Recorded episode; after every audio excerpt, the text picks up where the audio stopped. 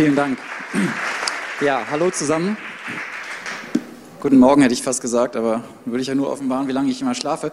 Ähm, also ich freue mich sehr, heute hier zu sein. Ich bin aber gar nicht von T-Mobile. Es tut mir leid, äh, aber zwei Milliarden Dollar Werbespend macht sich natürlich bemerkbar in der Wiedererkennung und Nennung der Marke. Also ich bin einfach von T-Systems, das ist die Großkundensparte der Deutschen Telekom. Wir bedienen so die 400 multinationalen Konzernkunden in Deutschland mit 20 Landesgesellschaften weltweit.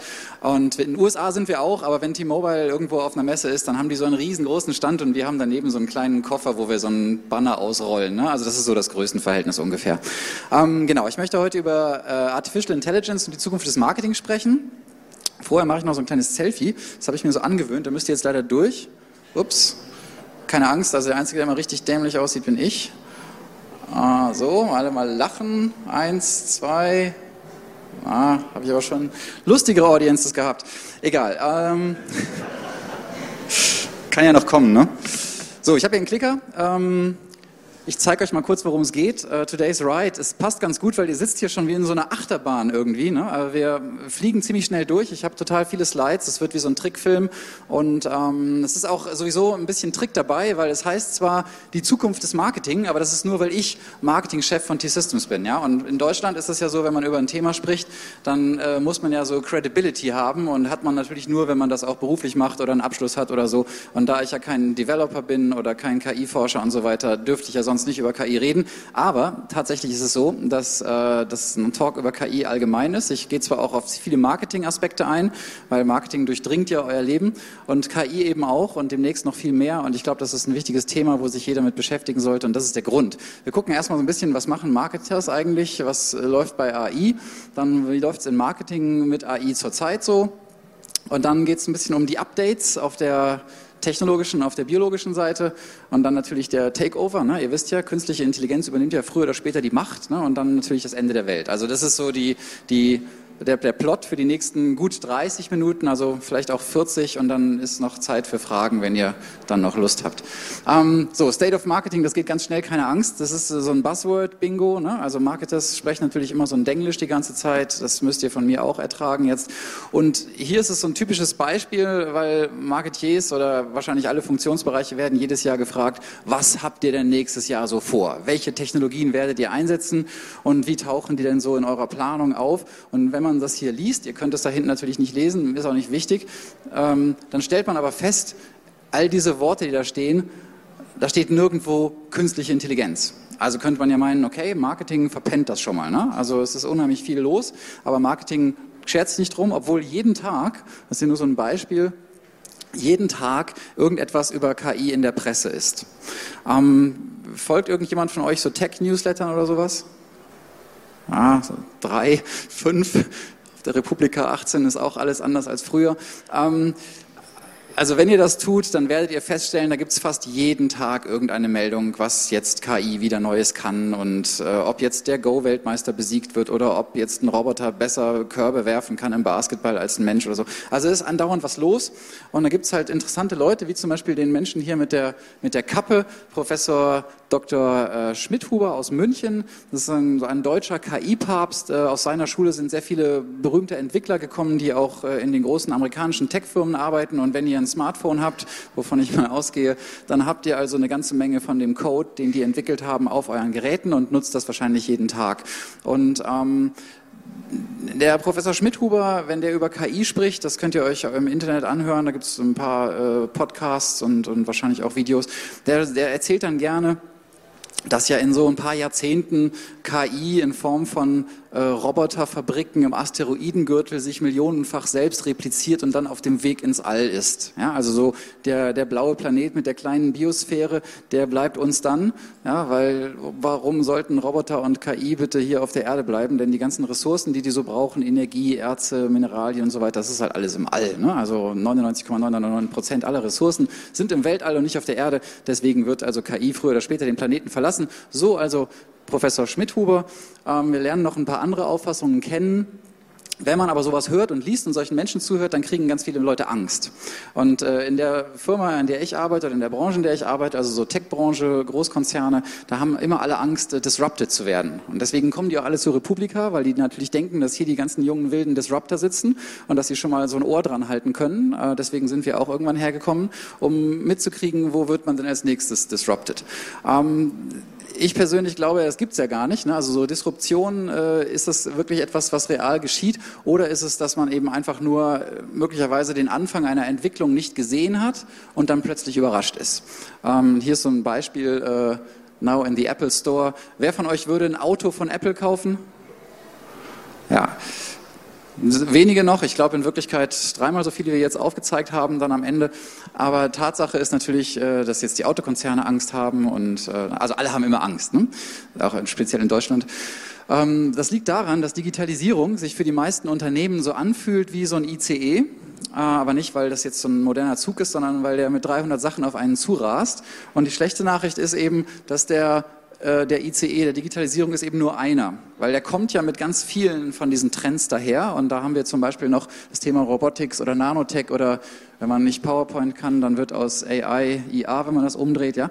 Also das sind so Trends, die mit der Digitalisierung einherkommen und die werden natürlich getrieben durch so technische Sachen wie Bandbreite, Speicher in Rechenzentren, Prozessorgeschwindigkeit und so weiter. Und jedes einzelne dieser Felder entwickelt sich stetig fort und zwar mit relativ hoher Geschwindigkeit und die sind aber nicht getrennt voneinander zu betrachten, sondern wenn es einen Durchbruch im Nanotech-Bereich gibt, dann wirkt er sich sofort auf die Prozessorgeschwindigkeit und auf das Design von, von Chips aus und so weiter. Und deswegen geht das alles meistens ein bisschen schneller, als man denkt.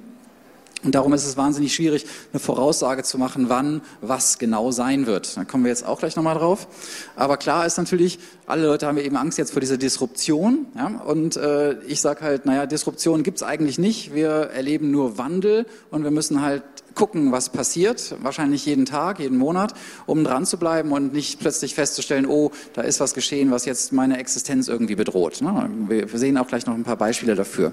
So ein typisches Beispiel, wo die Telekom das auf die harte Weise gelernt hat, war das Thema SMS. Ne? Wir haben halt vor vielen, vielen Jahren jeden Monat ein unfassbares Geld verdient mit den ganzen SMS, die gesendet wurden und jetzt halt nicht mehr, weil ja, haben halt alle irgendwie WhatsApp oder Messenger oder so, also das Thema ist durch. Und das hätte man auch vorher anders hinkriegen können, indem man einfach selber so eine IP-Messenger-Variante auf den Markt wirft und das eben schon alles besetzt. Ne? Weil das so ein typischer äh, Digitalisierungsmarkt ist, Winner takes it all, da ist halt kein Platz mehr für noch drei oder vier andere daneben. So, ähm, also was immer die Zukunft auch bringen wird, das wird ein massiver Change sein. Und wenn man sich jetzt AI anguckt oder künstliche Intelligenz, dann, wenn ich jetzt ganz relativ weit vorne anfange, dann so vor über 60 Jahren war dieser bärtige, schlaue Mensch in den USA und er hat eine Konferenz ins Leben gerufen, John McCarthy, die Dartmouth Conference, und er wollte da mit einigen seiner Wissenschaftskollegen mal auf einem vernünftigen Niveau über das Thema äh, sprechen, wie kann ich eigentlich mit den Möglichkeiten von Algorithmen und, und Computern menschliches Denken nachbilden. Also eine Simulation unserer Denkvorgänge im Gehirn, um eben tolle Sachen damit zu machen. Ne? Und das war im Grunde so eines der ersten Male, dass der Begriff Artificial Intelligence in einem offiziellen Dokument erwähnt wurde. Er hat einen Antrag gestellt, äh, um Gelder zu kriegen für diese Konferenz damit die auch was Leckeres zu essen haben, wenn sie sich dann treffen. Und äh, in dem Antrag stand also dieser Text hier drin, ich versende die Slides übrigens, ne, keine Angst, also wer mich anschreibt am Ende, der kriegt die Slides. Ähm, Außerdem alles, was ich erzähle, ist überall frei im Netz verfügbar. Ne? Ich bin kein Wissenschaftler, kein Forscher, also ich habe keinen Zugang zu exklusivem Wissen in dieser Form hier. Es ist alles Gegenwart und da und vielleicht kennt ihr es auch schon. Also John McCarthy auf jeden Fall hat sich danach Zeit seines Lebens darüber beklagt, dass wenn immer KI irgendwo implementiert war, dass es dann nicht mehr so genannt wurde. Und das ist auch der Grund, warum viele Menschen sich gar nicht bewusst sind, dass sie jeden Tag andauernd künstliche Intelligenz benutzen.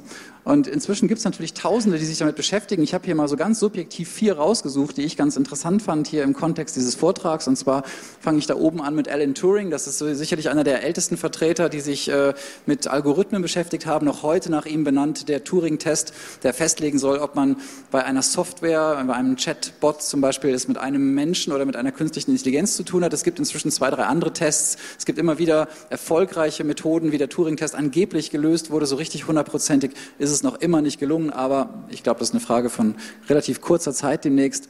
Übrigens vor Alan Turing, interessanterweise gab es schon Ada Lovelace, äh, weit, weit vor Alan Turing, äh, eine Frau, die eigentlich als allererstes sich auch mit Algorithmen beschäftigt hat und nach der auch eine große Konferenz zu dem Thema benannt ist. Dann haben wir Ray Kurzweil hier unten auf der linken Seite, der Cheftechnologe von Google, ganz bekannter Mensch, äh, hat viele Bücher geschrieben, tolle Erfindungen gemacht und er ist so in meinen Augen die, die eine Seite des Spektrums, der absolute Tech-Enthusiast, der KI-Enthusiast, der also sagt, wir steuern zu auf eine Welt äh, der, der künstlichen Superintelligenz, äh, Singularität nennt er das, dann werden alle Fragen, die man haben kann, beantwortet werden können und mit dieser Fähigkeit, jede Frage zu beantworten, sind wir auch in einer Welt des Überflusses. Also das ist dann so, dass egal was man sich wünscht, es ist dann eben da. Ne? Es ist ja äh, einfach klar, wenn, wenn alles gelöst werden kann, was man sich so fragt, dann ist natürlich alles baubar und wenn alles baubar ist, dann gibt es eben keinen Mangel mehr an nichts. Also das ist so seine Vorstellung. Er denkt auch, man könnte sich dann eben in einigen Jahrzehnten entsprechend einfach in die Cloud hochladen. Also man, man lädt seinen Geist sozusagen hoch ins Netz und wird dann auch mehr oder weniger unsterblich. Ja, die spannende Frage daran ist natürlich, wenn man jetzt äh, als Bewusstsein in so einer Cloud lebt, ist man denn dann noch ein Mensch? Ne? Also lebt man dann noch oder es ist eine Frage, was für eine Existenz ist das? Aber das ist eine Seite des Spektrums. Die andere Seite ist hier Nick Bostrom, auch ein bekannter äh, Wissenschaftler und KI-Publizist. Und der ist eben mehr so auf der dystopischen Seite und sagt, ja, das ist eine ganz tolle Erfindung, aber wahrscheinlich eine der letzten, weil das wird uns halt um umbringen als Gattung. Und sowas ähnliches hören wir auch ständig von Elon Musk und ähm, auch Stephen Hawking, der kürzlich verstorbene Physiker, hat ja sehr oft vor den Folgen von künstlicher Intelligenz gewarnt. Da muss man immer dazu sagen, nicht weil diese Menschen glauben, dass KI irgendwann böse wird und auf Menschenjagd geht, sondern äh, einfach weil es natürlich darum geht, dass hier Prozesse automatisiert werden und dass das weitreichende Folgen haben kann und dass man eben möglicherweise irgendwann sich in einem Zustand befindet, wo wir in einer so weit automatisierten Welt leben, dass man vielleicht über bestimmte lebenswichtige Dinge die Kontrolle verliert.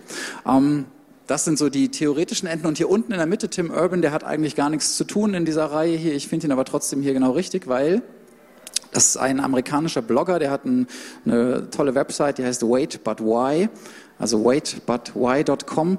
Und äh, Tim Urban hat vor zwei Jahren so ein bisschen längeres Essay geschrieben, das heißt The Road to Artificial Superintelligence. Und jeder, der sich für das Thema so ein bisschen mehr interessiert, vielleicht auch nach der Session hier, dem würde ich empfehlen, dieses Essay mal zu lesen. Ist so ein Long Read, so ein, zwei Stunden einplanen, aber wirklich sehr cool und lustig geschrieben. Und ich habe ein paar von Tim Urbans äh, Grafiken auch geklaut jetzt gleich und würde jetzt noch mal ganz kurz über das Thema äh, die unterschiedlichen Arten von Intelligenz sprechen wollen. Wir haben, äh, wenn wir über KI reden, so drei Sorten. Das Interessante ist, es gibt halt keine allgemeingültige Definition. Also wenn ihr so nachguckt, was ist eigentlich Intelligenz in den verschiedenen Nachschlagewerken, die es gibt, dann findet ihr ganz unterschiedliche Definitionen dazu. Eine der dümmsten ist eigentlich im Duden drin. Ähm, Duden lesen ja auch nur so Leute in meinem Alter oder noch älter. Ähm, also da steht dann irgendwas wie äh, vernünftiges Handeln oder sowas. Und dann kann jetzt jeder schon denken, naja, mit Vernunft ist eine schwierige Sache. Ne? Da hat man vielleicht ganz unterschiedliche Vorstellungen. Ähm, kann man ja mal vergleichen, was man selber für vernünftig hält und was so ein 14-Jähriger für vernünftig hält oder was man für vernünftig hält, wenn man drei Gin Tonic getrunken hat oder verliebt ist. Oder also klar, ne? das ist nicht so leicht. Bei KI ist es so, man definiert drei Sorten. Die Artificial Narrow Intelligence, ganz einfache Algorithmen, die eine einfache Aufgabe lösen. Das können die sehr, sehr gut. Äh, das kann aber zum Beispiel auch sowas Hardware-mäßiges sein, wie diese Ampelsteuerung hier beispielsweise. Dann gibt es den Begriff der AGI, Artificial General Intelligence. Man sagt, das ist ungefähr, was äh, so ein menschliches Gehirn leisten kann, so ein durchschnittsintelligenter Mensch. Äh, das Level hat KI noch nicht erreicht. Und das äh, letzte Level wäre dann die Artificial Superintelligence, also die Vorstellung von Ray Kurzweil, wenn sozusagen die Singularität erreicht ist und alle Fragen beantwortet werden. Und dann haben wir sehr leistungsfähige Systeme, die sich rekursiv andauernd selber weiterentwickeln und die einen solchen Geschwindigkeit des Wissenszuwachses erreichen, dass man als Mensch dann nicht mehr mitkommt. Ne? Das ist dann so auch in so einer Kurve zu sehen natürlich und wenn ihr Science-Fiction-Filme über das Thema mögt, dann stellt ihr fest, da gibt es dann immer irgendwie so schlaue Roboter, die sehen dann aus wie Menschen und die reden wie Menschen und sind halt ein bisschen klüger als Menschen.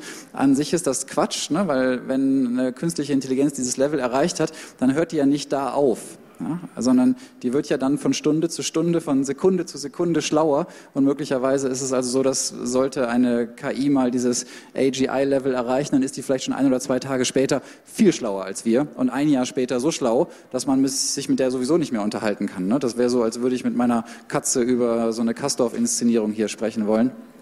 Ergibt also nicht viel Sinn für beide Seiten.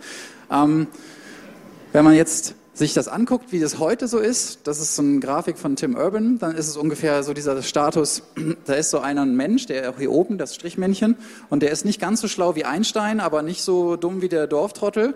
Also ist so ein durchschnittlich intelligenter Mensch und der guckt sich an, was kann KI denn heute? Und dann sieht er, na gut, KI hat so das Level der Ameisenintelligenz und der Vögelintelligenz jetzt schon so überschritten und ernährt sich so dem kleinen Äffchen. Und da denkt man natürlich als Mensch, als Spitze der intelligenten Evolution so, hö, hö, ist ja ganz lustig, was die Dinger jetzt schon können, da mache ich mir aber keine weiteren Gedanken drüber. Das ist immer so ein bisschen gefährlich, wenn man solche Entwicklungen unterschätzt, weil ihr alle wisst ja, Technologie entwickelt sich viel schneller. Und ich hatte gerade das Bild mit dem ICE, ja, also wir haben so diese sich gegenseitig bedingenden Technologiefaktoren und deswegen kann man nicht so genau sagen, wie schnell es geht, aber es ist tendenziell eher so eine exponentielle Kurve als eine lineare Funktion. Das ist aber schwierig für Menschen, weil Menschen sind natürlich lineare Wesen, ne? werden geboren, leben, sterben. Und wenn man jetzt einen fragt, was ist in zehn Jahren, dann macht ein Mensch normalerweise so dieses Ding, dass der überlegt, was war denn vor zehn Jahren aha, wenn das da vor zehn Jahren, wenn das Handy dann so aussah oder das Auto so und so aussah, dann wird es also in zehn Jahren ungefähr so und so aussehen. Ja? Also das ist so eine typische menschliche Denkweise. Wir sind nicht für exponentielle Gedanken geschaffen. Und man kann natürlich, wenn man sich das hier auf so einer Kurve jetzt mal so anguckt, ne, dann sieht man halt, wenn man sich jetzt 2010 zum Beispiel gefragt hätte, was ist denn in 2030? Und dann denkt man halt so linear, dann landet man da. Aber in Wirklichkeit ist man irgendwie schon ganz woanders angekommen. Also je weiter man in die Zukunft geht, desto größer wird die Fehlerquote, logischerweise. Und generell gilt immer, die Zukunft ist ungewiss, ne? also traut keinem, der euch erzählt, was in der Zukunft sein wird. Ray Kurzweil hat es auch versucht mit so einer Kurve, etwas, äh, etwas wissenschaftlicher. Der sagt halt Kalkulationen pro Sekunde, die ich für 1000 Dollar kaufen kann. Und dann hat er eben hier mal so abgetragen, was alles schon beweisbar ist und hat das dann eben so extrapoliert in so einer Kurve und kommt deswegen auf die Idee, dass man irgendwie so 2045 oder so diese künstliche Superintelligenz erreicht, zumindest in Bezug auf die zur Verfügung stehende Rechenleistung. Jetzt sind wir da, was ich schon gerade sagte, ne? wenn Menschen sich erinnern, dann machen die das halt so linear. Ne? Der guckt halt, ah, hier so alt bin ich und das ist bis dahin passiert. Und dann ist es aber mit der Technologie plötzlich so.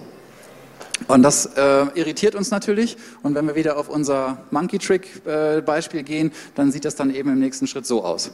Und äh, das ist also immer das Problem. Und deswegen ist auch der Punkt hier, äh, den ich bringen würde. Also meine grundsätzliche Message ist ja nicht nur jeder Erstkontakt wird ein Botkontakt, sondern vor allen Dingen beschäftigt euch mit dem Thema, weil das wird euch massiv berühren jeden Tag in der Zukunft. Und das kann sehr positiv werden und kann aber auch unangenehme Folgen haben. Und deswegen ist es wichtig, dass man das nicht einfach passieren lässt, sondern sich da irgendwie auch engagiert. So, weil ich ja Marketier bin, ein bisschen Marketing, äh, vorher noch ein bisschen Technologie. Wie funktioniert es eigentlich? Ganz einfach, die roten Punkte hier, das soll so ein beispielhaftes neuronales Netz sein. Die roten Punkte sind der Input-Layer beim Menschen, also so die Sinnesorgane, die Augen, die Ohren und so weiter. Ähm, das Blaue, das sollen so Neuronen sein, also was so im Gehirn passiert, kann man nicht sehen, weder im künstlichen System noch äh, im Gehirn kann man so genau sehen, was das so für Denkvorgänge sind. Und das Gelbe hier ist der Output-Layer, also in meinem Fall jetzt, dass ich spreche. Bei einem System kann es ja auch sein, dass auf dem Bildschirm was ausgegeben wird oder es wird was gedruckt oder ein Ton entsteht oder was auch immer. Und das Ganze kann man natürlich jetzt ein bisschen komplexer machen, indem man einfach diese Hidden Layer in der Mitte, also die, die neuronalen Verbindungen in diesen künstlichen äh, Netzen, indem man die erhöht, diese Layer. Und wir sind also heute in der Lage, viele tausend Layer übereinander zu schichten und dadurch entsteht eine sehr große Komplexität der Denkvorgänge. Also das System kann halt mehr als irgendwie dreimal 7 kalkulieren, sondern kann eben tatsächlich sagen, okay, ich äh, gewinne ein Go-Spiel mit einer theoretisch unendlichen äh, Anzahl von Zügen, die möglich ist. Wobei sich das immer noch alles auf einem Brett abspielt. Ne, die, das nächste Level ist ja jetzt, dass äh, die künstliche Intelligenz anfängt, Spiele zu gewinnen, die unbegrenzt sind und die auch mit Faktoren arbeiten müssen, die man nicht kennt. Also zum Beispiel so Rollenspielsimulationen. Ne? Und dann kommen ja sofort die Dystopen und sagen, ja, wenn man eine Rollenspielsimulation gewinnen kann, dann kann man ja auch eine Kriegssimulation gewinnen. Und wenn man eine Kriegssimulation gewinnen kann, kann man auch einen Krieg gewinnen. Ja, okay, kann man machen. Ne? So ist das eben mit diesen technologischen Erfindungen. Kann man halt äh, sich zum nächsten Supermarkt lotsen lassen oder äh, eine Drohne irgendwo hinschicken. Also das passiert einfach. Hier geht es erstmal darum, wie funktioniert es und was haben wir jeden Tag davon. Äh, Artificial Narrow Intelligence auf unseren Smartphones beispielsweise.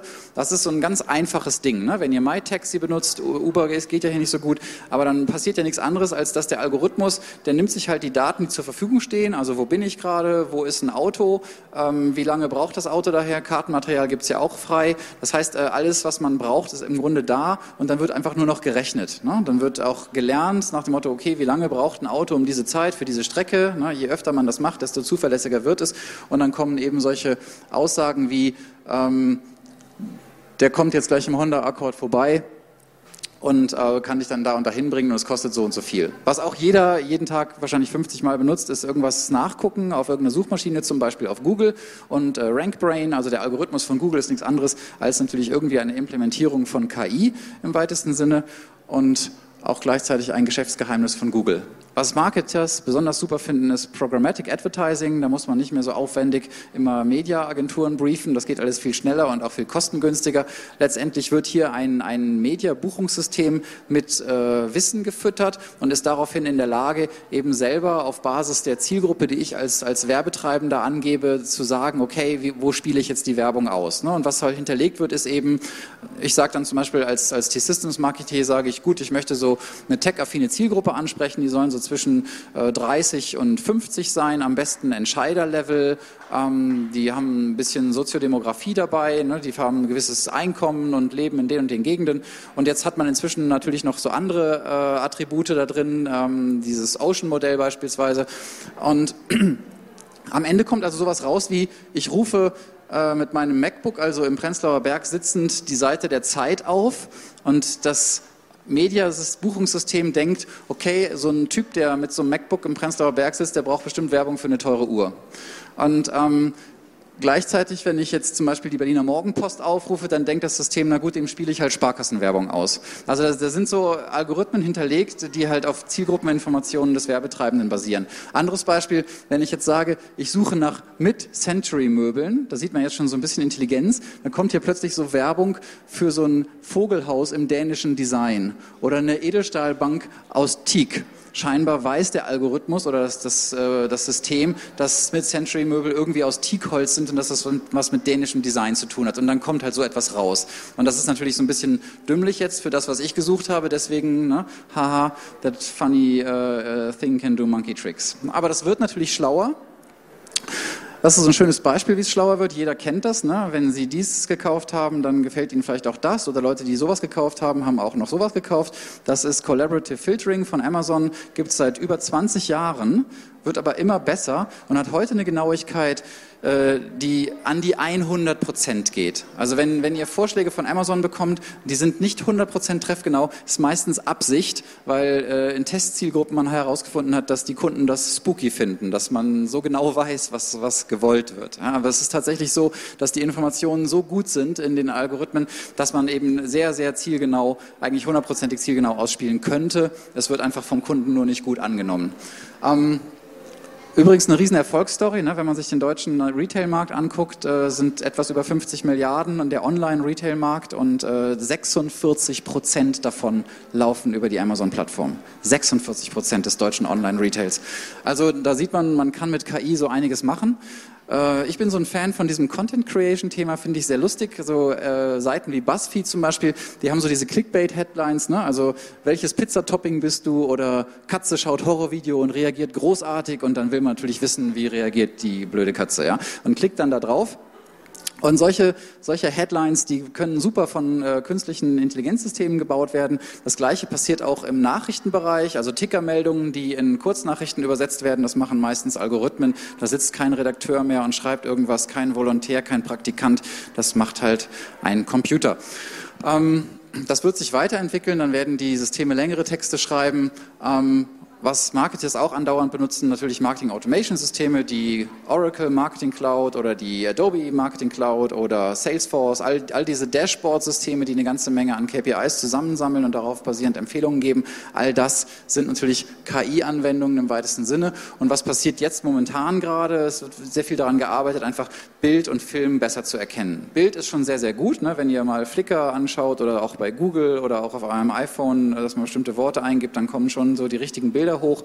Ähm, das ist noch so, dass meistens dann irgendwo Leute sitzen, Tausende von Menschen, die halt äh, Millionen von Bildern vertaggen, ja, die, wo man eben ein Bild hat und dann sagt man eben, was ist auf dem Bild drauf, damit der äh, Algorithmus das lernen kann.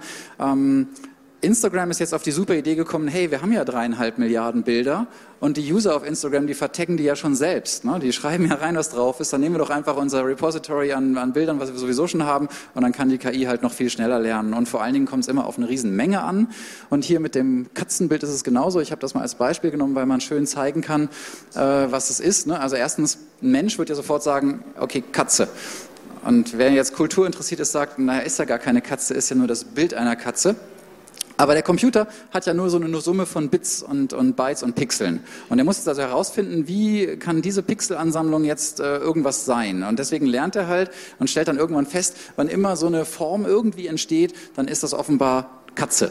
Und je mehr das System also Katzenbilder sieht und lernt, desto besser wird es und weiß dann irgendwann, okay, das ist nicht nur eine Katze, sondern das ist eine junge Katze, das ist eine besondere Katze, das ist eine Siamkatze und die Katze, die steht auf etwas, auf einem Möbelstück, auf einer Kommode, vor einer zweifarbigen Wand. Nein, das ist sogar die Ecke eines Raumes. Ne? Also in diesen äh, Clustern lernt das System, wird immer besser und besser. Schwieriger noch ist es mit Bewegtbild, weil da hat man eben ganz, ganz viele Bilder pro Sekunde und das Objekt im Bild muss erkannt werden, was macht es eigentlich, was ist es, was macht es und dann muss eben auch noch erkannt werden, bewegt sich jetzt eigentlich nur das Objekt oder bewegt sich vielleicht auch gleichzeitig noch die Kamera. Das ist für ein künstliches oder für, für ein technologisches System schwieriger. Ähm, für mich ist es kein Problem, ich kann zum Beispiel jetzt hier so lang gehen und ihr könnt euch bewegen und ich kann dabei sogar noch sprechen und muss mich nicht übergeben. Ne? Aber das ist für eine KI eine schwierige Aufgabe, so drei Dinge gleichzeitig zu tun und das zu koordinieren. Heißt nicht, dass es nicht gelöst werden kann, ist auch in vielen Fällen schon gelöst, aber ist eben einfach etwas, was man sehr komplex erstmal herstellen muss. Killer-Applikation aktuell natürlich Chatbots. Hat schon mal jemand mit einem Chatbot geredet? Ja, ganz viele. Okay, also keine Tech-Newsletter, aber Chatbots. Gut, ähm, diese ganzen Unternehmen hier setzen schon seit Jahren Chatbots ein und zwar meistens im Facebook Messenger, äh, weil man das da sehr, sehr gut applizieren kann. Es ist sehr günstig, es kann jeder, also jeder hier im Raum könnte es machen. Es geht ganz einfach. Man konfiguriert die Dialoge weitestgehend vor und das Spannende jetzt ist eben äh, die Chatbots, die sind sozusagen jetzt so die, die Spitze der äh, kommerzialisierten KI-Entwicklung, wenn man so will. Und die haben aber auch ein Pendant in der realen Welt. Und ich komme jetzt mal so ein bisschen auf die Zielgruppen-Updates. Äh, die haben es aber schwer heute. Ähm, es ist nämlich so, dass in der unserer heutigen Welt ist ja so, wir haben dieses Problem, dass wir immer konsumieren müssen. Ne? Es bricht alles zusammen hier, wenn wir nicht andauernd kaufen, ne? weil wir müssen ja ständig den Laden am Laufen halten. Gleichzeitig ist aber so ein großer großer Wunsch nach Sinnsuche. Kann man auch auf der Republika feststellen. Ne? Das gibt so dieses Spektrum der, äh, von, von Tech zu äh, Achtsamkeit und so weiter. Äh, wenn man sich aber jetzt Deutschland anguckt, dann sieht man, für mehr als 30 Prozent der jungen Menschen in Deutschland sind Premium Quality Smartphones, Tablets und Notebooks most important status symbols and indispensable elements of everyday life. Also most important status symbols kann ich total nachvollziehen, wenn ich zu Hause gucke, ja, äh, Kinder nicht interessiert an Autos, Führerscheinen und so weiter, aber auf jeden Fall ein neues iPhone haben wollen. Also das ist definitiv was Hartes ist das Thema Indispensable Elements of Everyday Life. Das heißt nämlich unersetzbare Alltagsgegenstände. Und das ist auch so ein typischer Fall, also könnte ich auch hier im, im Publikum wahrscheinlich machen, einfach mal das Smartphone für eine Stunde wegnehmen. Ja, hier geht's vielleicht noch, aber nehmt mal einem 14-Jährigen das Smartphone für eine Stunde weg. Am besten noch ohne Grund. Das wird äh, massive Reaktionen hervorrufen. Ein anderes Thema ist dieses Ding real versus virtuell. Und hier würde ich äh, wirklich dafür werben, die Trennung aufzuheben. Also sich davon zu verabschieden, dass das zwei verschiedene Welten sind. Denn die virtuelle Welt, die ist eben einfach höchst real. Wir verbringen höchst reale Zeit in dieser virtuellen Welt und wir geben mittlerweile auch sehr viel höchst reales Geld dort aus. Und deswegen äh, ist es, glaube ich, ganz gut, sich einfach damit abzufinden, dass es ein Teil unseres Lebens geworden ist. Ein ganz normaler Alltagsteil, wo eben viele Menschen auch schon jeden Tag ihr Geld verdienen. Das ist hier so ein Beispiel, wie man eben über Augmented Reality äh, entsprechend Maschinenteile warten kann, wie man über Predictive Maintenance herausfinden kann, wo in Zukunft was kaputt gehen wird und das dann eben entsprechend in solche Systeme reinfüttert. Es gibt schon ganz viele Jobs, die so aussehen.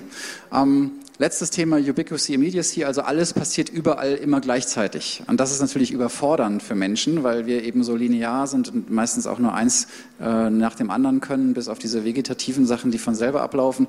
Aber ähm, das ist eben der Grund, warum es auch viele Menschen gibt, die sich einfach verlieren im Netz, die halt nur mal ganz kurz was nachgucken wollen und dann auf die Uhr gucken zwei Stunden später und feststellen, oh okay, alles klar, ich wollte eigentlich nur mal gucken, was bedeutet eigentlich der, der Begriff und jetzt habe ich irgendwie was gekauft und bin noch sonst wo gelandet. Oder wer auf Facebook mal ganz kurz den, den Feed checken will und auch zwei Stunden später feststellt, wow, äh, was ist passiert, wo ist meine Zeit geblieben. Also das ist schwer für Menschen, weil das eben einfach im elektronischen Medium grenzenlos ist. Kommen wir auf die Updates auf der biologischen Seite. Äh, schon ein bisschen ältere äh, Generationen, aber hier natürlich drin. Ne? Also irgendjemand hier zwischen 1980 und 2000 geboren. Also ja, die viel gescholtene Gen Y. Ähm, ihr Armen, ihr könnt ja auch gar nichts dafür. Und ob ihr wirklich so seid, wie alle sagen. Aber das ist so ein typisches Bild. Ne? Das ist auch um die Welt gegangen. Das ist ein ganz berühmtes Foto.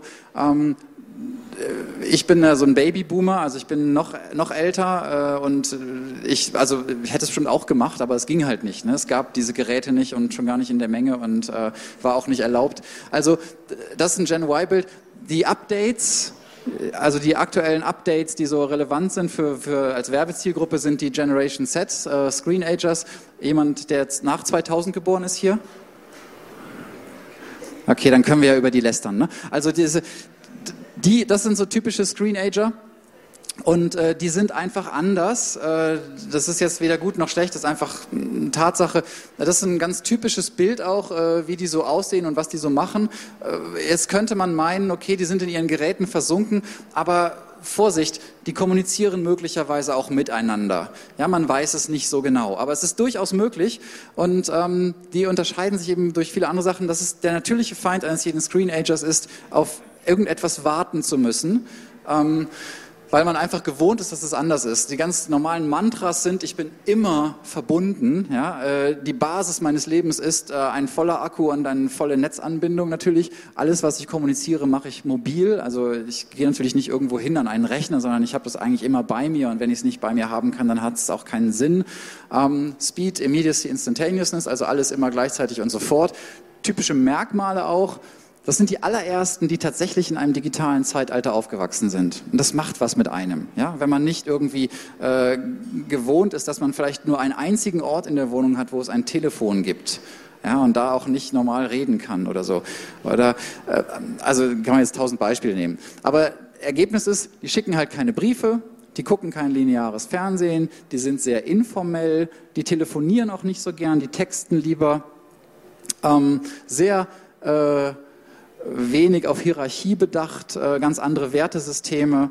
Ich kann so ein Beispiel aus dem Privatleben bringen. Äh, der älteste Sohn sollte irgendwann mal so sich selber Geld dazu verdienen, äh, hielten wir für richtig. Und dann hat er also tatsächlich so eine Ferienjobadresse gehabt, hat dann eine auch total oldschool, aber wir haben ihn halt gezwungen, eine Bewerbung dahin zu schicken. Und da er die Telefonnummer des äh, Arbeitgebers hatte, hat er dann eben einfach sechs Stunden, nachdem er die Bewerbung abgesendet hat, eine WhatsApp geschickt mit dem Inhalt Hallo? Fragezeichen. Weil, ja, wenn ich mir so viel Arbeit mache, eine Bewerbung schicke dann kriege ich nach sechs Stunden immer noch keine Antwort, was ist da los? Ähm, ja, also Bilder und Film sind wichtig, Medien werden mehr so gesnackt. Ne? Also The Road to Artificial Superintelligence von äh, Tim Urban ist auf jeden Fall äh, so ein Geheimnis hier unter uns, weil würde sich kein Screenager freiwillig antun. Also äh, die sind einfach anders. Wie gesagt, es ist weder besser noch schlechter, es ist einfach eine Tatsache. Was aber interessant ist natürlich, sind auch die gleichen Aspekte wie alle Menschen. Ist ein Bedürfnis da, als Mensch gesehen und erkannt zu werden. Also ich möchte äh, recognized sein, ich möchte auch ehrlich behandelt werden. Authentizität ist mir sehr wichtig. Äh, Generation Z springen unglaublich allergisch auf, auf äh, so falsche Freunde an, also äh, etwas vorgaukeln und dann nicht so sein, das kapieren die sofort. Also dieses Thema authentisch sein ist wahnsinnig wichtig und es muss natürlich ganz einfach sein. Also das User Interface muss wirklich äh, intuitiv funktionieren. Auch wieder Beispiel aus der persönlichen Erfahrung, ich weiß nicht, wie es mit euch ist, aber wenn jetzt jemand von euch hier im Raum mir eine App empfehlen würde und dann würde ich mir die runterladen und dann würde ich die nicht sofort kapieren, da würde ich trotzdem garantiert einige Minuten Zeit investieren, um es vielleicht doch noch herauszufuchsen, was es denn nun kann und wie es denn nun geht. Das würde ein 14-Jähriger niemals tun. Ja, entweder geht das Ding in 30 Sekunden, sonst lösche ich das halt wieder. Aber es gibt echt genug anderes Zeug, was ich gerade machen kann. Es gibt ja noch eine ganze Menge YouTube-Videos, die ich mir ansehen kann. Also Entsprechend muss man unglaublich als Marketier darauf achten, dass das alles reibungslos sofort ganz einfach funktioniert. So, der Takeover, ne, also künstliche Intelligenz übernimmt ja die Macht und das liegt daran, dass wir natürlich vor allen Dingen Geld verdienen wollen und das können wir super machen, deswegen sind die Chatbots auch so geil. Das können wir super machen, weil jeder Handel ist ein Dialog. Und deswegen ist Kommerz gleich Konversation. Also wenn ich in ein Gespräch gehe, dann kann ich damit Geld verdienen. So ist es ja auch, wenn ich ein Geschäft betrete. Ich gehe zum Beispiel in ein Modegeschäft und sage, hey, ich brauche eine Jacke. Ah, okay, was für eine Jacke? Ja, irgendwie eine warme Jacke. Aus welchem Stoff, welche Farbe, bla bla bla. Und es ist eigentlich so ein Hin und Her, so ein Austausch von Informationen, der führt halt dazu, dass am Ende irgendwie gekauft wird. Und das ist der Grund, warum Chatbots so gut funktionieren. Und das, was Marketiers seit 20 Jahren behaupten, nämlich dass Customer Interaction strategischer Fokus sein wird und dass Customer Contact Kernfunktion des Marketings sein wird, das wird möglicherweise jetzt nach Jahrzehnten endlich die Wahrheit durch KI und Chatbots, weil nämlich in Contact Centers das tatsächlich mal in so einem 1 zu 1 Verhältnis abgebildet werden kann, wie es immer propagiert wurde, aber niemals der Wahrheit entsprach. Aber durch KI haben wir jetzt die Rechenleistung. Ich kann heute schon, wenn ich äh, digitale Werbung ausspiele, dann kann ich schon sehen, äh, wenn sich das jemand auf seinem Smartphone anschaut und dann abends nochmal auf seinem Desktop-Rechner und vielleicht am nächsten Morgen auf dem Tablet, dann kann ich schon diesen einen User konkret verfolgen. Und deswegen, also geräteunabhängig, äh, den Kunden verfolgen, kann ich sehr individuell reagieren. Und was ja vorhin schon gesagt wurde, meine These, also in Zukunft werden alle Interaktionen über einen virtuellen Assistenten laufen oder jeder Erstkontakt ist ein Bot-Kontakt. Und das Spannende daran ist aber, man fragt sich natürlich jetzt so, ja, welcher Bot? Ist es jetzt der Bot von der Allianz oder ist es der Bot von der Telekom oder whatever? Das Coole ist, es wird ein Bot sein und zwar mein Bot. Also jetzt keine Angst, ne? ich müsste jetzt nicht alle mit meinem Bot reden, aber ihr habt auch alle einen. Also wir haben jeder irgendwann einen eigenen Bot und dieser eigene Bot, der ist natürlich total personalisiert auf all das, was für uns wichtig ist. Also der ist quasi unser alter Ego in der digitalen Welt. Der ist auch unabhängig von irgendwelchen Geräten. Smartphones gibt es wahrscheinlich dann eh in zehn Jahren in der Form nicht mehr. Ähm, und der hat natürlich Schnittstellen in alle Ökosysteme, die für uns wichtig sind. Also wenn ich oft Car2Go benutze, dann hat der Bot natürlich eine Schnittstelle von Car2Go. Hat irgendjemand Alexa zu Hause und hat den Car2Go-Skill? Keiner, okay. Naja, hätte ja sein können. Ähm, egal, auf jeden Fall, all diese Schnittstellen sind jetzt schon verfügbar, können in ein solches System eingebaut werden und der Agent agiert dann eben für uns. Und welcher es nun sein wird, es gibt ja schon ganz viele, ich habe jetzt Alexa schon genannt. Wer hat Alexa zu Hause? Aber wenige. Einen anderen äh, Smart Speaker vielleicht? Welchen? Google Home, okay. Also welcher es genau sein wird, weiß ich nicht. Was, was machen die? Im Grunde das, was sie jetzt auch schon tun, nur viel, viel besser. Wir nutzen es heute eben, um Sachen zu suchen auf Google. Wo ist irgendetwas? Wie komme ich zur Station in Berlin? Wie wird das Wetter? Wie ist der Verkehr und so weiter? Ein Ticket kaufen online. All diese Dinge passieren jetzt schon. Aber in Zukunft wird KI Entscheidungen treffen, die weit darüber hinausgehen. Das ist das Interessante, weil wir benutzen KI ja ausschließlich, um Entscheidungen zu treffen. Wenn immer wir Menschen Maschinen bauen, dann haben die ja einen bestimmten Sinn und der Sinn, eine Maschine zu bauen, ist ja immer, etwas besser zu machen, als ich selber kann. Ne? Egal, welche Maschine es ist. Ist es jetzt eine Dampfmaschine oder ist es ein Auto, ist es eine Hobelbank oder ist es ein Akkuschrauber? Egal, all diese Geräte können das, was sie eben können, viel besser, als ich es ohne Gerät könnte. Und das hat natürlich Konsequenzen. Und KI denkt sozusagen, und Denken macht man ja als Mensch so, wenn man es kommerziell betrachtet, auch um Entscheidungen zu fällen. Das heißt, wir benutzen KI, setzen sie ein, um Entscheidungen schneller und besser zu fällen. Und zwar in allen Lebensbereichen. Und wenn man sich jetzt so ein Auto anguckt, ich finde, da ist es so am plakativsten, weil alle reden ja ständig über autonomes Fahren, kann man sich hier auch ein paar Talks zu anhören. Der Wagen, vor zwei Jahren in Las Vegas gezeigt, ähm, sehr futuristisch, cooler Marketing-Gag. Ähm, der Wagen fährt also autonom und fährt, fällt natürlich beim autonomen Fahren Entscheidungen. Und Entscheidungen im Auto, die sind halt äh, relevant. Also der Vater von einem guten Freund von mir hat immer gesagt, äh, wenn du einen Führerschein machst, dann musst du daran denken, das ist im Grunde sowas wie ein Waffenschein. Weil du bewegst dann nämlich so anderthalb Stunden Tonnen Stahl durch die Gegend und damit kann man ganz schön viel Unheil anrichten. Und die ganzen Entscheidungen, die man dann eben so fällt, wenn man fährt, na, die sind eben sehr, sehr relevant fürs Umfeld. Und dann gibt es im Beispiel des autonomen Fahrens immer dieses Thema, ähm, Dilemma-Situation. Ja, kennt ihr vielleicht? Dilemma heißt ja, wird sowieso schlimm. Egal, was man macht, ist auf jeden Fall schlimm. Und beim autonomen Fahren ist das Dilemma ja immer so, ich sitze jetzt also mit meiner Freundin im Auto und wir fahren jetzt also in diese Dilemmasituation. Es gibt drei Möglichkeiten. Entweder wird die junge Mutter mit dem Kinderwagen auf den Zebrastreifen über den Haufen gefahren oder das alte Rentner-Ehepaar, was rechts am Straßenrand steht, muss dran glauben oder der Wagen lenkt uns in eine Mauer und wir sterben. Also ist alles irgendwie doof. Ähm, wenn es jetzt ein Mensch wäre, der das entscheiden müsste, der hätte ja sowieso nur drei Zehntelsekunden Zeit und dann, äh, weiß ich nicht, schon zu spät, tot. Ähm, da würde ja keiner jetzt sagen, ja gut, wie, wie gehe ich jetzt damit um, wer haftet und so weiter und so fort. Ähm, bei einer KI ist es anders. Ähm, ein, ein leistungsfähiges technologisches System kann ja möglicherweise so viele Millionen Rechenoperationen in diesen drei Zehntelsekunden durchführen, als würde ein Mensch zehn Minuten Zeit haben, sich die Lage genau zu überlegen. Und jeder von uns hat ja so ein eigenes Wertesystem. Ja, wir sind ja geprägt durch die Gesellschaft, in der wir leben, aber trotzdem hat jeder auch so ein bisschen ein eigenes Wertesystem. Ähm, das sieht man, wenn man sich Social Media durchliest.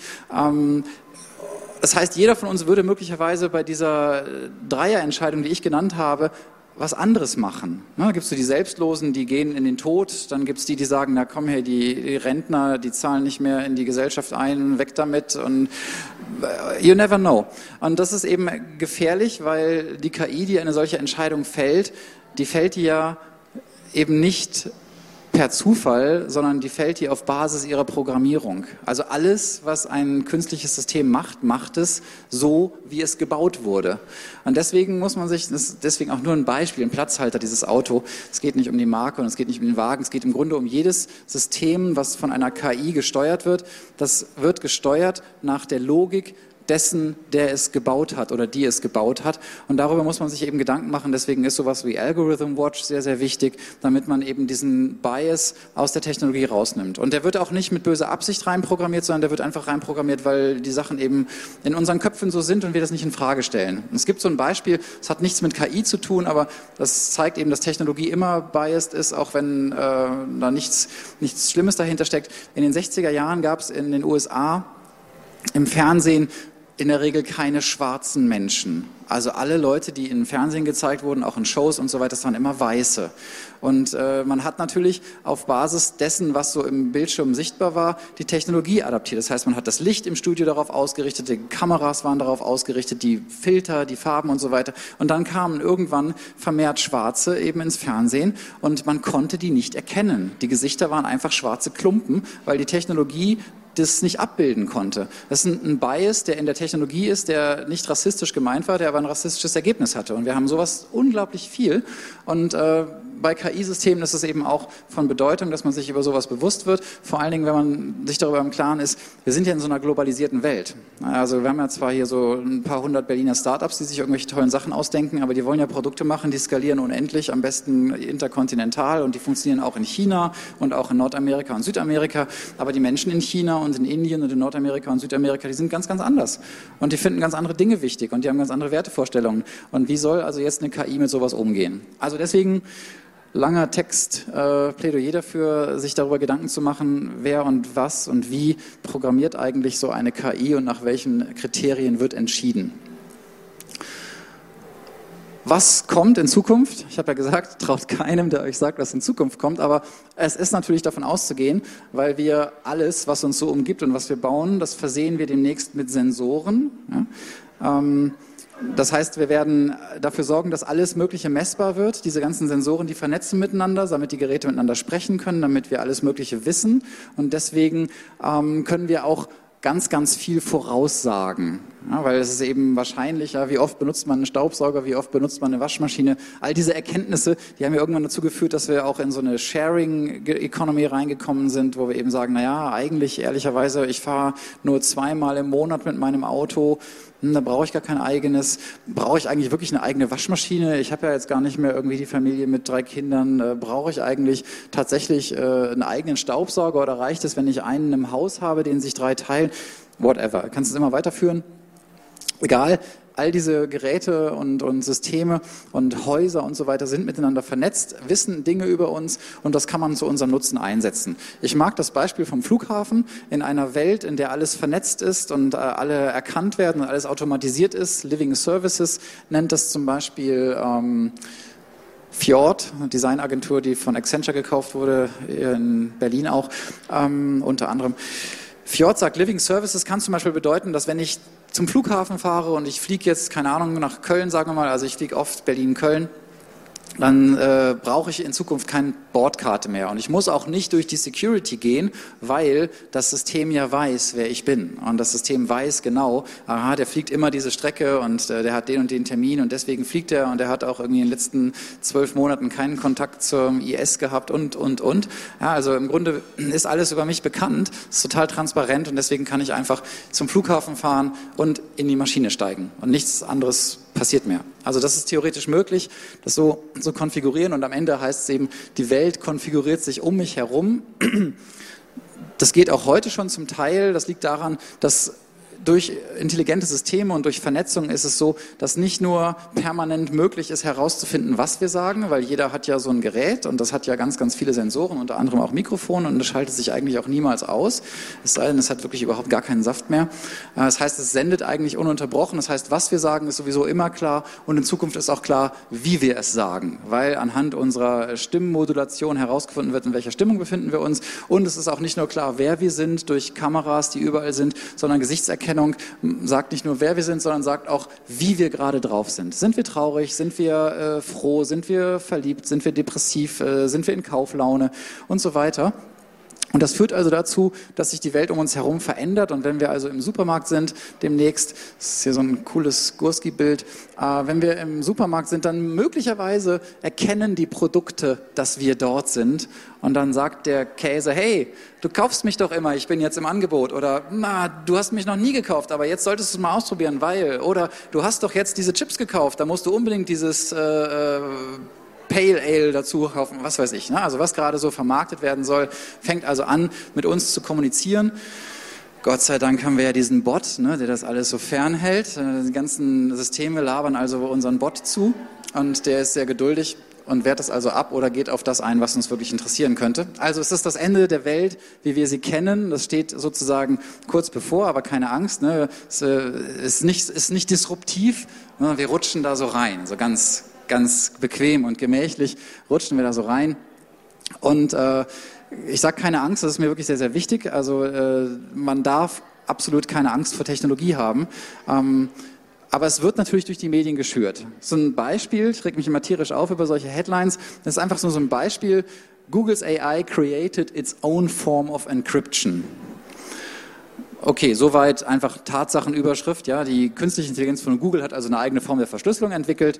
Und dann diese Subheadline: Just two neural networks passing secret notes without you. Ach, nur zwei neuronale Netzwerke, die jetzt Geheimbotschaften ohne dich austauschen. Klingt ja, als führen die was im Schilde, oder? Die führen doch was im Schilde gegen mich. Ähm, Tatsache ist natürlich, die führen gar nichts im Schilde. Das ist einfach ein Programmierauftrag. Äh, bitte System A verschlüssel deine Botschaften so, dass nur System B es erkennen kann und ihr könnt kommunizieren, warum braucht man sowas? Weil ich zum Beispiel sage, äh, hey Bot, kauf mir mal eine Luftmatratze für meinen Sommerurlaub und der Bot findet eine, will sie kaufen und der Händler sagt, komm, lass uns die Kreditkartentransaktion lieber verschlüsseln und dann sagen die beiden Bots, ja, alles klar, komm, wir verschlüsseln und dafür brauchen die so eine Technologie. Und das ist auch der einzige Nutzen daran und für das ist es auch programmiert worden die Maschine hat kein Bewusstsein, die Maschine hat keinen Willen und keine Intention, sondern sie macht einfach das, wofür sie gebaut wurde. Und deswegen, also immer wenn ihr sowas lest, äh, sofort vergessen, wegwischen oder einen entsprechenden Kommentar dazu schreiben. Auch diese ganze Angst der Arbeitslosigkeit, ja. Morgen klaut uns KI den Job. Das habe ich auf Twitter gelesen, total geil. Klauen die dann auch meinen Urlaub eigentlich? Also Ähm, man kann also jetzt im Job Futuromat seinen Job eingeben und sieht dann, wie lange es noch dauert, bis man sozusagen ersetzt wird. Und natürlich total klar, ne, so ganz einfache Fähigkeiten, so ganz einfache Denkaufgaben, Sachen, die sofort entschieden werden können, die werden natürlich sehr, sehr schnell ersetzt. Und Dinge, die so ein bisschen strukturierter sind, die etwas mehr äh, Gehirnarbeit erfordern, die etwas mehr Kreativität vor allen Dingen erfordern, die etwas mehr menschliches Urteilsvermögen erfordern, die Empathie möglicherweise auch erfordern, die sind eben etwas später ersetzbar. Ähm, auch typisches Beispiel, das ist der Truck von Mercedes, der also jetzt schon existiert. So sieht er in Deutschland aus. Der darf halt noch nicht so richtig alleine fahren, aber in Nevada, da sieht der so aus. Das ist genau der gleiche, sieht nur anders aus. Und da darf der auch schon seit zwei Jahren fahren. Und der fährt also auf dem Freeway zwischen so Logistikzentren hin und her und das macht er ganz alleine. Da braucht man keinen Trucker mehr. Und in Deutschland würde es also heißen, 500.000 Fernfahrer verlieren ihren Job. Jetzt werden aber nicht irgendwie am 1. Juni 500.000 Fernfahrer sich irgendwie arbeitslos melden, sondern es ist eben etwas, was wir jetzt sehen. Wir fangen jetzt an, die Systeme zu bauen. Wir fangen jetzt an, die Regulierung dafür bereitzustellen, die entsprechende Infrastruktur und natürlich auch diese Fahrzeuge. Es wird auf jeden Fall passieren, aber wann genau, weiß man nicht. Und wenn man sich einfach jetzt schon mit dem Gedanken auseinandersetzt, dann muss man auch nicht irgendwie in äh, sechs oder acht Jahren denken, uh, ich bin disruptiert. Ja? Von heute auf morgen bin ich meinen Job los, wie konnte das passieren? Also im Grunde kann man das beobachten, hat ein bisschen Zeit. Das Ergebnis ist, wir brauchen aber neue Verträge, Gesellschaftsverträge. Wir haben ja Gesellschaftsverträge, ne? zum Beispiel Privacy. So irgendwie ab 12, 13 schließt man so einen un unausgesprochenen Gesellschaftsvertrag äh, in seiner Familie auch, dass wenn man die Tür zumacht, dass man dann irgendwie Privatsphäre will und dann gibt es meistens in den Familien sowas, äh, dann klopft man halt an. Ne? Wenn die Tür zu ist, dann klopft man halt an und stürmt nicht einfach rein. Ähm, wir haben solche Verträge, die sind zum Teil in Gesetzen verfasst, manche sind aber auch unausgesprochen. Wir haben also für all diese Dinge, Vertrauen, Ethik und sowas, wir haben für all das Gesellschaftsverträge und die sind gültig und die sind sehr, sehr ernst und auch unantastbar in vielen Fällen. Aber die verändern sich natürlich. Wie will man denn damit umgehen in einer Welt, in der permanent klar ist, wer man ist, wo man ist, was man gerade macht, wie man gerade drauf ist, mit wem man sich gerade unterhalten hat, über was gesprochen wurde, wie gerade die politische Lage sich dazu befindet.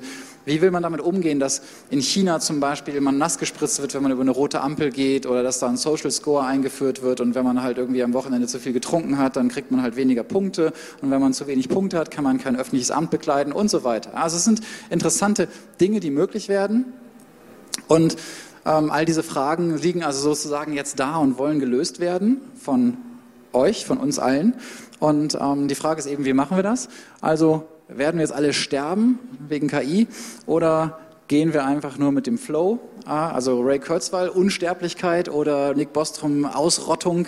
Ich glaube, irgendwo in der Mitte liegt die Wahrheit und wir haben es in der Hand und ich hoffe, ihr habt jetzt noch Lust, ein paar Fragen zu stellen oder auch ein paar Kommentare zu geben vielleicht und wenn ihr auch in Kontakt bleiben wollt, dann könnt ihr das machen. Hier sind äh, zwei Takeaways, ne, too long didn't read, also ich habe das alles, war mir alles zu viel. Dann würde ich sagen, zwei Sachen im Kopf behalten. In Zukunft werden alle Interaktionen über einen virtuellen Assistenten starten, und zwar einen, das ist nämlich euer eigener. Wann genau, weiß ich nicht. Ich hoffe bald, ich kann es nicht abwarten, dieses Ding zu haben, um mir ganz viel Arbeit zu sparen. Und wenn ihr was produziert, das jetzt mehr so für Marketiers, wenn ihr was produziert oder vermarktet an Generation Y oder Z, dann müsst ihr einfach permanent euer User Interface überarbeiten, weil sobald irgendwas rauskommt, was schneller oder einfacher ist, seid ihr sofort weg vom Fenster sonst. So, damit bin ich auch weg vom Fenster. Als sei denn, ihr habt noch Fragen, ihr könnt in Kontakt bleiben, äh, am einfachsten über den Twitter-Handle, da könnt ihr ja auch Nachrichten schicken. Und ich hoffe, es hat euch etwas Spaß gemacht. Vielen Dank.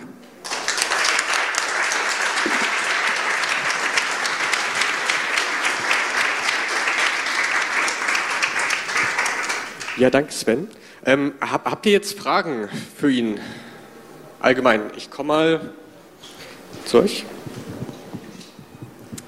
Sie sagten, äh, Smartphones wird es in zehn Jahren voraussichtlich nicht mehr geben. Durch was werden die denn Ihrer Ansicht nach abgelöst? Also ich glaube, dass Sprache das ultimative User Interface wird, weil heute ist es ja so, wenn ich zum Beispiel eine Banktransaktion mache, dann kann ich jetzt äh, meine Bank-App öffnen und dann kann ich halt da diese entsprechenden Daten alle eintippen so viel Spaß macht mir das ja nicht. Ich fände es ja viel cooler, wenn ich sagen würde, keine Ahnung, bitte 75 Euro ans Reisebüro überweisen. Und dann weiß das System einfach, gut, alles klar, 75 Euro ans Reisebüro und macht es einfach. Also ich will einfach nur noch sagen, was ich mache. Oder was ich machen will. Oder ich kann ja auch nicht immer reden. Vielleicht bin ich in einer Veranstaltung, sitze hier im Publikum, höre zu, kann jetzt nicht mit meinem Bot rumquatschen. Aber dann habe ich vielleicht äh, eine Brille, also gibt es ja jetzt auch schon von Zeiss, haben wir als Telekom selber so ein Projekt, eine Brille, die jetzt nicht ganz so, so Cyborg-mäßig aussieht wie Google Glass, ähm, sieht mehr aus wie eine normale Brille, wird sich auch noch weiterentwickeln und dann kann ich eben einfach die Informationen hier sehen und klick einfach drauf durch ein Augenzwinkern oder ähnliches. Ähm, also das, das ist auch alles schon da. Es gibt von, von Doppler Labs so, so Earpods, die äh, heißen Here und mit denen kann man zum Beispiel auch solche Sprachbefehle jetzt schon ausführen. Also man, man braucht eigentlich dieses Ding nur noch, wenn man irgendwas auf einem Screen unbedingt ansehen will. Okay, wir haben hier hinten noch eine weitere Frage. Sie haben eben von der Rolle der Personal Bots gesprochen und äh, als das Beispiel der aus dem Supermarkt war, haben Sie gesagt, Ihr Personal Bot wird das schon irgendwie abwehren, was da alles auf mich einströmt. Das ist ja eine ähnliche Situation, wie wir es jetzt haben mit den Adblocker, dem Adblocker War. Und da gibt es ja ein Kräftezerren. Wer hat Einfluss darauf, was da noch durchgelassen wird oder nicht? Beschreiben Sie mal die, die Kräfteverhältnisse beim, beim Personal Bot. Also wenn ich das jetzt so super beschreiben könnte, dann äh, hätte ich es natürlich geschafft. Ne? Ähm, das ist genau das, wo ich meine, da müssen wir jetzt dran arbeiten. Wie wir, in, welcher, in was für eine Art von Welt und Gesellschaft wollen wir denn leben? Wie sollen denn die Kräfteverhältnisse verteilt sein? Wir sind ja gerade in so einer Diskussion beim Thema Datenschutz. Das geht ja genau da rein. Ne? Wer, wer hat eigentlich meine Daten und wem gehören die? Ich sage mal so ein Beispiel, wenn, äh, wenn man heute ins Auto steigt, also ich, hab, ich höre vielleicht gerade irgendein Stück auf Spotify und ähm, dann will ich irgendwo hinfahren und steige jetzt in mein Auto. Jetzt habe ich den Serviceanbieter Spotify, möchte irgendwo hinfahren und frage zum Beispiel Google Maps, wo ist das? Und äh, mein Auto fährt natürlich und weiß, wo ich losfahre, wo es hingeht, wie schnell ich fahre und so weiter. Also ich habe schon mindestens drei Serviceanbieter die jetzt mir was zur Verfügung stellen und die also sagen würden, Spotify sagt, na die Daten gehören mir, was der so hört und wann er es hört. Google sagt, was der so für Abfragen macht, gehört mir. Das Auto sagt, äh, wie der seine Karre fährt, das weiß nur ich. Äh, am Ende würde ich doch als, als, als Konsument und als Verursacher sagen, nee, all, all diese Daten, von denen ihr alle sprecht, die gehören alle mir. Und das ist der, das ist der Krieg, oder Krieg. Ja? Also das ist die Auseinandersetzung, um die es gerade geht. Ähm, und da werden wir wahrscheinlich noch äh, ein paar Jahre damit verbringen, uns die Frage zu stellen, wie soll das eigentlich ausgehen? Ich glaube nur, dass so ein, so ein äh, virtueller Assistent ganz viele Dinge abnehmen kann, weil wir ja heute durch unsere Smartphones gewohnt sind, so die kleinsten Verrichtungen selber von unterwegs überall ausführen zu können, aber das meiste will ich ja gar nicht. Ich, ich will ja nicht unbedingt jetzt auf irgendwelchen Webseiten unterwegs rumdaddeln, um da irgendwas zu machen. Ich will ja einfach nur sagen, hey, ich möchte die Luftmatratze haben und dann soll die halt einfach kommen. Und dann will ich auch nicht irgendwie eine Mail von DPD kriegen, dann nach dem Motto, hier, äh, sag mir, äh, wann wir kommen sollen, sondern DPD soll bitte mit meinem Bot selber aushandeln, wo das Ding hinterlegt wird oder wo ich bin. Ich muss gar noch ganz viel selbst machen. Es ist immer so ein Service, der mir vorgegaukelt wird über die Smartphone-Oberfläche, aber am Ende bin ich andauernd damit beschäftigt, irgendwas in dieses Gerät einzugeben. Was will ich halt nicht. Also sorry, ich kann die Frage natürlich nicht so richtig gut beantworten, wie, wie Sie merken, aber das ist eine der Kernfragen der nächsten zehn Jahre wahrscheinlich. Ich habe eine weitere Frage. Du hast gesagt, ähm, die KI ist immer davon abhängig, wer sie programmiert und wird daraufhin auch ihre Entscheidungen treffen. Meine ähm, Hoffnung lag ja darin, dass die KI irgendwann mal selbstständig die Entscheidung trifft, unabhängig von dem Ausgangspunkt, von dem sie programmiert wurde. Sie baut darauf aus, aber ähm, wir haben ja Informationen vorliegen, auch in Literatur über die letzten Jahrhunderte oder auch Jahrtausende. Die KI sammelt diese Informationen und meine Hoffnung war, sie wird zukünftig äh, entscheiden, was ist gerecht, was ist ungerecht, allein auf diesem Prozess. Also in dem Sinne ist es auch unabhängig, ob es jetzt Asien oder Europa betrifft. Okay, also das ist deine Hoffnung, ne, nehme ich zur Kenntnis. Ich hoffe, dass es nicht so sein wird. Ich hätte da große Angst davor, ähm, weil. Aber ist das nicht lineares Denken jetzt? Äh, Nee, ja, weiß ich nicht. Das ist jetzt, glaube ich, mehr so, ist, ist man jetzt von, von Hoffnung oder von Angst geprägt. Ich glaube nur, dass eine KI, die selber denkt, ähm, äh, also in meinen, in, in meinen Augen gibt es das zurzeit nicht und absehbar wahrscheinlich auch nicht, weil um so richtig selber zu denken, um nicht nur vorgefertigte Dinge abzuspulen, braucht man ja schon sowas wie ein äh, Bewusstsein. Also die KI müsste ja so etwas wie ein eigenes Bewusstsein haben, eine, eigenen, äh, eine eigene Kalibrierung für gut oder schlecht. Und das ist dann eben schon jetzt so ein Punkt. Äh, dass, also gut und schlecht sind halt für einen Chinesen was anderes als für einen Mitteleuropäer zum Beispiel. Also es, da läuft man ganz schnell in so ethische Konflikte rein. Auch der Wert eines Menschenlebens zum Beispiel ist in unterschiedlichen Teilen des Planeten anders gesetzt. Und ich würde zum Beispiel immer wollen, also ich persönlich würde immer wollen, dass äh, es eine freiheitliche Grundordnung gibt, eine Demokratie, eine Gewaltenteilung, äh, bürgerliche Grundrechte. Äh, ohne dieses Leitplankensystem würde ich sowieso ganz wenig KI, die selbst irgendwas entscheidet, haben wollen. Weil wann ist der sonst ja total ausgeliefert? Also wie in China halt der Social Score. Ne? Das ist echt ein faschistisches System in meinen Augen. Da ist es halt so, ah, du trinkst und du hast keinen Sport gemacht und du rauchst auch noch. Ja, dann hast du leider einen schlechten Score. Dann kannst du hier leider nicht in dem Verein mitmachen. Dann darfst du leider nicht zu dem Sportevent gehen. Dann darfst du leider diesen Job nicht machen. Das sind ja alles so die ersten Schritte. Und in Deutschland? In Deutschland sind wir ja gerade so auf der Kippe, wo wir feststellen, hey, wir können mit dieser Technologie ja total viel auch feststellen. Ähm, und wir können ja auf ganz vielen Punkten einfach Sicherheit herstellen und dafür geben wir halt einfach Freiheit ab. Und ich glaube, das muss man sich eben bei jedem Thema genau überlegen. Wie viel Freiheit gebe ich ab? So, okay. wir laufen raus, ne? Ja, also ich sehe jetzt auch keine Fragen mehr. Ähm, danke nochmal. Dankeschön.